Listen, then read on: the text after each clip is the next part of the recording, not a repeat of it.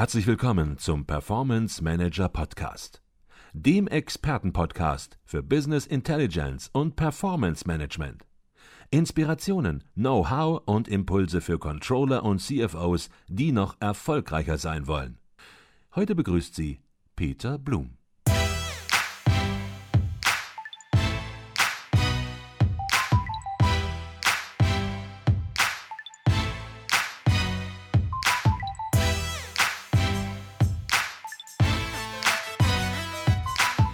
Herzlich willkommen zum dritten Teil unserer dreiteiligen Podcast-Folge zur EU-Datenschutz-Grundverordnung. Mein Name ist Peter Blum. Ich spreche mit dem Landesbeauftragten für Datenschutz und die Informationsfreiheit Baden-Württemberg, Dr. Stefan Brink. Ab dem 25. Mai 2018 gilt EU-weit die Datenschutz-Grundverordnung.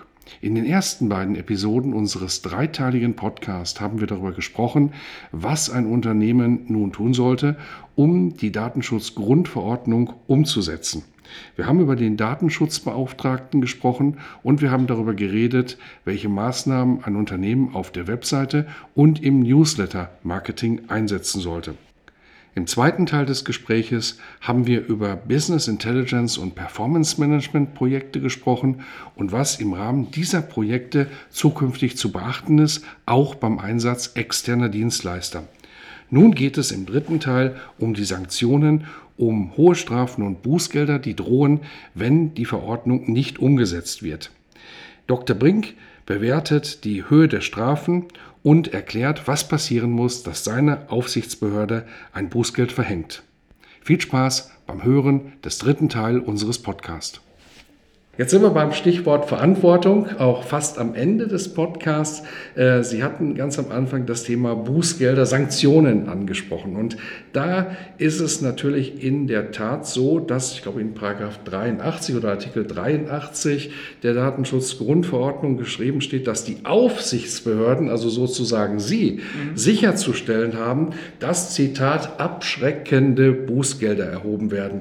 Da sagen natürlich einige Juristen, das habe ich in meinem Leben Leben noch nie in einem Text, in einer Verordnung gesehen. Ähm, wer hat das da rein formuliert ähm, vom Wording her?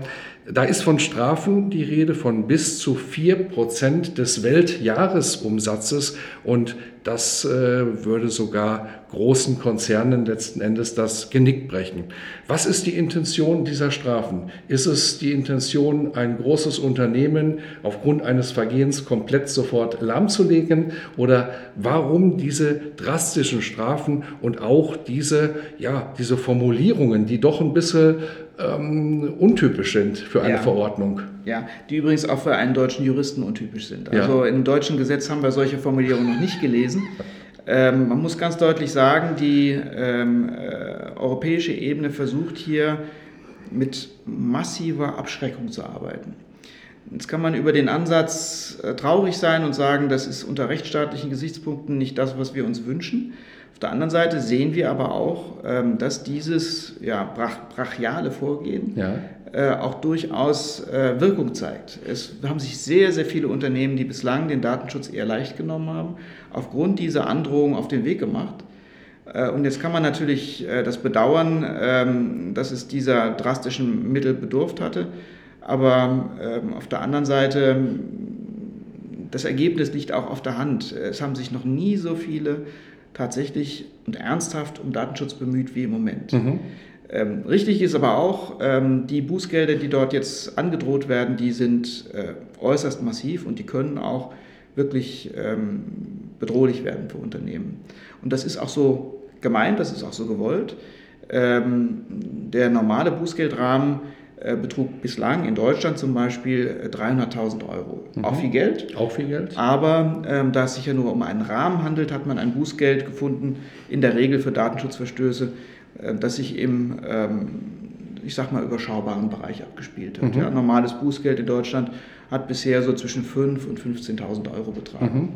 Eine Größenordnung, die niemand gerne hergibt, äh, aber die niemanden sozusagen umwerfen würde. Mhm. mhm. Das, was wir in Zukunft da vor uns haben, Das sind ganz andere Größenordnungen. Der normale Bußgeldrahmen ist jetzt von 300.000 auf 20 Millionen Euro raufgesetzt. Und Sie haben es schon richtig erwähnt, für große Unternehmen, für umsatzstarke Unternehmen äh, kann das sogar bis zu 4% des äh, weltweiten Jahresumsatzes gehen. Mhm. Und das sind Größenordnungen, die sind bedrohlich, die sind, können existenzbedrohend sein. Ähm, wenn man sich mal die Rendite anschaut von großen Unternehmen, drei, vier, fünf, vielleicht mal sechs Prozent, mhm. das heißt ja nichts anderes, als dass durch einen Datenschutzverstoß im Prinzip der gesamte Jahresgewinn abgeschöpft mhm. werden könnte. Mhm. Das äh, kann sich kein Unternehmen leisten, schon gar nicht auf Dauer oder wiederholt. Mhm. Äh, und dadurch kommt jetzt dieser besondere Druck in die Debatte rein. Mhm. Wie bewerten Sie äh, diese Höhe der Strafen? Ähm, Sie haben gesagt, durch die Höhe und durch diese Formulierungen kommt der Druck rein. Ähm, und es ist in der Tat ja so, dass sich Unternehmen mit diesem Thema so ernst wie noch nie auseinandersetzen. Das ist sicherlich eine gute Sache. Auf der anderen Seite, was muss passieren, damit jemand so ein Bußgeld erhält? Es wird auch in Zukunft so sein, dass ähm, drastische Bußgelder nur in Fällen verhängt werden, wo wirklich drastisches Unrecht begangen wurde. Mhm. Dass also ähm, wir auch in Zukunft als Aufsichtsbehörden ganz stark darauf achten, dass wir jetzt nicht sozusagen flächendeckend Unternehmen mit äh, äh, Bußgeldern für, ähm, sage ich mal, einfache oder äh, unspektakuläre Datenschutzverstöße überziehen, mhm. sondern dass wir uns die Fälle, in denen wir diese neuen Sanktionen auch anwenden, dass wir uns die sehr genau anschauen und, mhm. äh, uns, und auch Fälle finden, wo alle, auch diejenigen, die dem Datenschutz nicht so offen gegenüberstehen, draufschauen und sagen, naja gut, das verstehen wir schon, dass in so einem Fall da mal so zugeschlagen wurde, in Anführungszeichen. Das wird für uns wichtig sein, die richtigen Fälle zu finden. Mhm. Und die richtigen Fälle werden immer solche sein, wo wir erkennen, dass das Unternehmen überhaupt keine Bemühungen angestellt hat im Datenschutz, wo das Unternehmen auch auf unsere Ansprache und äh, unseren, äh, unser Auskunftsverlangen hin negativ reagiert mhm. und wo man uns insbesondere auch signalisiert, dass man überhaupt kein Verständnis für das Datenschutzanliegen an sich hat und auch nicht bereit ist, irgendwelche Änderungen vorzunehmen. Mhm. Umgekehrt heißt das, wenn wir erkennen, dass ein Unternehmen sich auf den Weg gemacht hat und versucht, ähm, sich auch unter den neuen Bedingungen des Datenschutzes gut aufzustellen, dann gehen wir in vielen Fällen eben auch davon aus, dass nicht, es nicht jedem Unternehmen gelingt, sofort perfekt zu sein mhm. in Sachen Datenschutz. Aber wir wollen eben erkennen, dass man sich auf den Weg macht, dass man sich entsprechend Mühe gegeben hat, dass man sich mal Gedanken gemacht hat über die Datenverarbeitung, auch über die Rechtsgrundlagen für Datenverarbeitung und dann sind wir in einer Situation, wo man sehr vieles im Dialog regeln mhm. kann und auf diese drastischen Aufsichtsmaßnahmen gar nicht mehr zurückgreifen muss. Okay, jetzt haben wir verschiedene Dinge besprochen und mal angenommen, es funktioniert in einem mittelständischen Unternehmen an irgendeiner Stelle etwas nicht ganz so optimal. Ähm, ist man dann vorbestraft als Geschäftsführer? Nein, ist man nicht. Es bleibt dabei, ähm, dass es eine Ordnungswidrigkeit ist, die, äh, wenn sie allerdings... Wie eine Knolle sozusagen. Ja, ja. sozusagen. Die äh, allerdings nicht ganz bedeutungslos ist, wenn es mehrfach vorkommt oder besonders drastische Strafen geht, ähm, kann das schon auch die Zuverlässigkeit äh, der äh, Geschäftsleitungsebene ähm, äh, in Frage stellen und ähm, könnte dann auch die Gewerbeaufsicht auf den Plan rufen. Okay. Ähm, aber ähm, die Grundbotschaft heißt tatsächlich, ähm, es sind äh, Strafen, die mit Geld zu bezahlen sind, aber eine Vorstrafe ist damit nicht verbunden. Okay, jetzt sagten Sie, es ist eine Ordnungswidrigkeit, das heißt, diese Bußgelder, die werden von der Justiz, von Richtern werden festgelegt. Ähm, jetzt ist es ja so, dass Datenschutz schon ein hochkomplexes Thema ist. Ähm, auf der anderen Seite ist Digitalisierung, und darum geht es ja, möglicherweise nicht unbedingt das Kernthema bei deutschen Amtsgerichten, die sich ja dann mit diesen Themen auseinanderzusetzen haben und möglicherweise auch nicht bei der Mehrzahl der deutschen Rechtsanwälte. Ja, wie muss ich mir das jetzt vorstellen in, nach dem 25. Mai? Welche Parteien mit welcher Kompetenz treffen da aufeinander? Ja, auch da wird sich äh, sozusagen eine Marktanpassung ergeben. Ja, also ich bin ganz sicher, äh, ich sehe das jetzt schon ganz deutlich, dass viele Kanzleien, äh, die vorher gar nicht viel mit Datenschutz zu tun hatten, äh, merken, da ist enormer, enormer Beratungsbedarf und da wird in Zukunft natürlich auch entsprechender ähm, Bedarf an Vertretung zum Beispiel in, Bußgeldverfahren äh, da sein und die Kanzleien spezialisieren sich dann halt auf den Datenschutz. Mhm. Ähm, es gibt eine hohe, einen hohen Fortbildungsbedarf, nicht nur bei den Anwälten, sondern mit Sicherheit auch bei den Gerichten. Mhm. Ähm, wir ähm, haben jetzt schon äh, in verschiedenen Kontakten mit Gerichten, mit Amtsgerichten, mit Verwaltungsgerichten festgestellt, dass unsere Verfahren doch schon sehr komplex sind. Mhm. Ja und ähm, dass ähm, dort also auch von den Richtern her in gewisser Weise ein Fortbildungs- und Nachholbedarf besteht. Mhm. Der betrifft also nicht nur die Unternehmen und nicht nur die Behörden an sich, sondern auch die Gerichte, das auf jeden Fall. Wir bieten übrigens als Aufsichtsbehörde auch Fortbildungen für Richter an. Mhm. Das ist gar nichts, gar nichts Ungewöhnliches und auch ein ganz normaler Prozess, dass sich eben alle auf die neue Situation einstellen müssen. Mhm. Tatsache ist, äh, wir werden zukünftig als Aufsichtsbehörde äh, auch in Bußgeldverfahren ähm, uns bemühen, ähm, ordentliche, gerechte Bußgelder zu verhängen und die Gerichte werden die Möglichkeit nutzen, das zu überprüfen. Mhm. Ähm, ich gehe mal davon aus, dass die äh, Gerichte auch durchaus anerkennen, dass wir als Datenschutzaufsichtsbehörde eine gewisse Expertise haben mhm. und insbesondere was die Höhe der Bußgelder angeht, uns auch nicht nur national, sondern auch europaweit absprechen mhm. werden. Äh, und auch die Gerichte werden sich darauf einstellen und mhm. ihre, eigenen, ihre eigene Expertise fortentwickeln müssen. Mhm. Ähm, das war natürlich eine sehr diplomatische Antwort. Ja. Ähm, ich habe rausgehört, man ist noch nicht optimal vorbereitet. Unternehmen müssen sich vorbereiten, aber man ist in der deutschen Justiz noch nicht ganz optimal auf die Situation vorbereitet. Da gibt es noch sicherlich einiges an Nachholbedarf.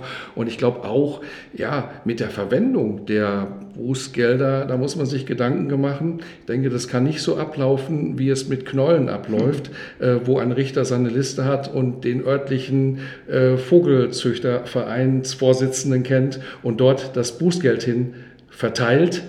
Ich glaube, so kann es nicht weiterlaufen an der Stelle. So wird es auch, so auch nicht laufen. Das wäre ganz falsch. Also ganz wichtig ist für uns in dem Kontext immer zu erklären, die Bußgelder fließen nicht in unsere Tasche als Aufsichtsbehörde, ja. stärken also nicht unser Budget, sondern die Bußgelder fließen alle in den Landeshaushalt. Da freut sich hier in Baden-Württemberg ja. unsere Finanzministerin darüber, äh, wenn wir äh, entsprechende Bußgelder verhängen und auch eintreiben.